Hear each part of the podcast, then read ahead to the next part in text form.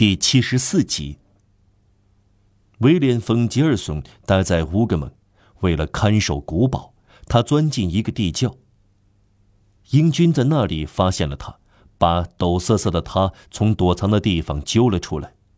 士兵们用刀面打他，逼他为他们效劳。他们口渴了，这个威廉端水给他们喝，他就从这口井里打水。许多人喝下最后一口水，许多人喝了这口井的水死了。这口井也该寿终正寝。战斗以后，人们匆匆忙忙埋葬了尸体。死亡自有一种骚扰胜利的方式，它以鼠疫跟踪荣耀。伤寒是胜利的一种附属品。这口井很深，变成了一个坟场，往下投进三百具死尸。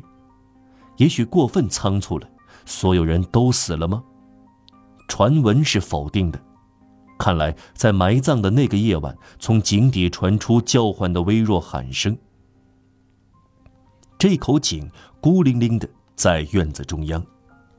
三堵半石半砖的墙像一面屏风的荷叶一样折起来，好似一个小方塔。三面被围住了，第四面是敞开的，人们正是在这一面打水。朝里那堵墙像一只难看的小圆窗。也许像一个弹孔。这个小塔楼有天花板，只剩下大梁。右墙铁支架形成一个十字架。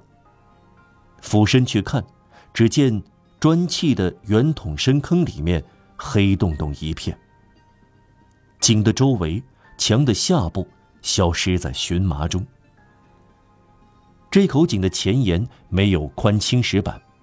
而比利时所有的井都是以此用作围栏的。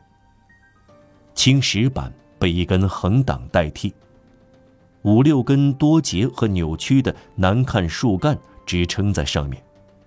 这些树干如同巨大的骸骨，已不再有木桶、链子和滑轮，但是还有石槽用作泄水口。井水积存在那里，不时有一只附近的森林里的鸟。飞来饮水，然后飞走了。这个废墟有一座房子，农庄的房子还有人住。屋门朝向院子，在门上哥特式的漂亮的锁片旁边有一个斜安的梅花形铁把手。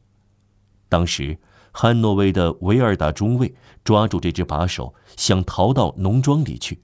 一个法国工兵一斧头砍掉了他的手。住在这座房子里的一家人，老祖父是以往的园丁冯吉尔松，已经过世很久了。一个花白头发的女人对您说：“那时我在这里才三岁，我姐姐害怕了，哭了起来。大人把我们弄到树林里，我待在母亲的怀里。”有人耳朵贴在地上听动静，我呢，我模仿大炮砰砰的叫着。上文说过，院子左边的一扇门朝向果园，果园景象可怕。果园分三部分，简直可以说分三幕戏。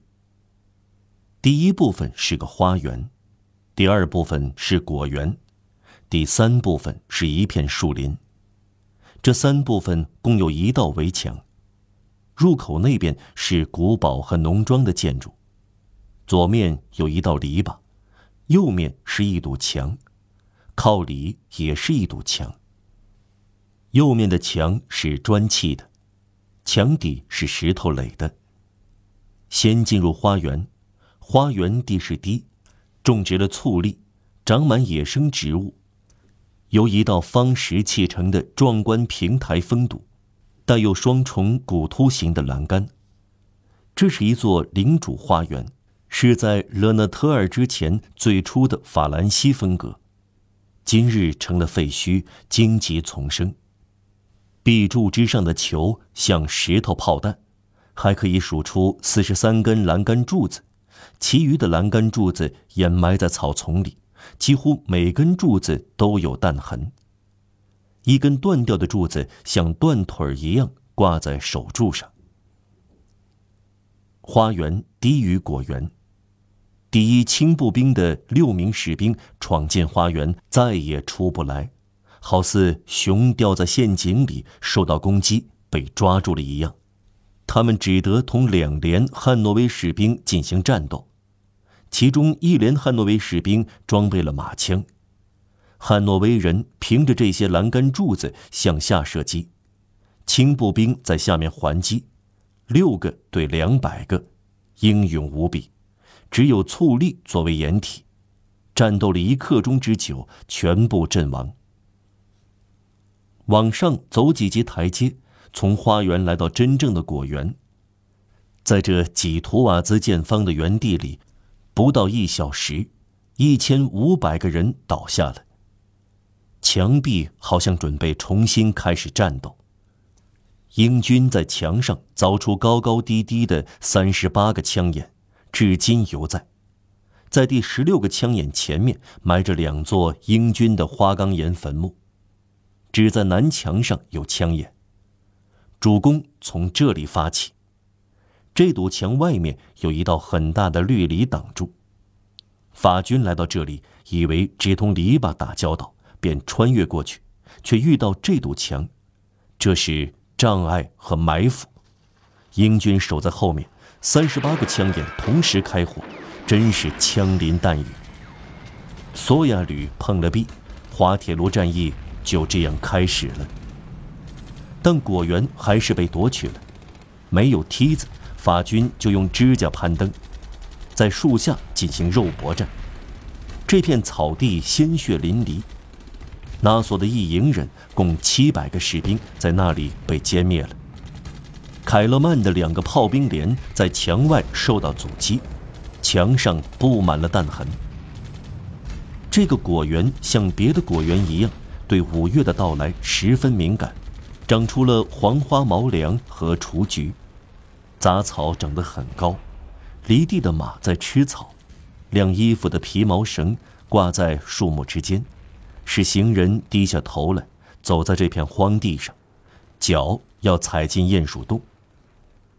草丛中可以看到一棵连根拔起的树干躺在那里，长出绿枝。布拉科曼少校靠在树上咽了气。德国将军多普拉倒在旁边一棵大树下，他出身于一个法国家庭，这个家庭在南特赦令废止时避居德国。近旁有一棵害病的老苹果树倾斜着，用麦草包扎起来。涂上了粘土，几乎所有的苹果树都老朽了，没有一棵不是弹痕累累。这个果园里枯死的树比比皆是，乌鸦在树枝间飞来飞去。近里有一座树林，长满了锦菜属植物。波多安战死了，福瓦受了伤，大火屠杀。英军、德军和法军血流成河，乱七八糟的混在一起，井里填满尸体。纳索团和布伦斯维克团被歼灭了，多普拉阵亡，布拉科曼阵亡，英国禁卫军受到重创，雷伊军团的四十营法军损失了二十营。单单在乌格蒙这个破旧的庄园里，就有三千人被刀砍、被劈死、被饿死、被打死、被烧死，以至今日，有个农民对旅行者说：“先生，请给我三法郎。如果您喜欢，我给您讲讲滑铁卢的战事。”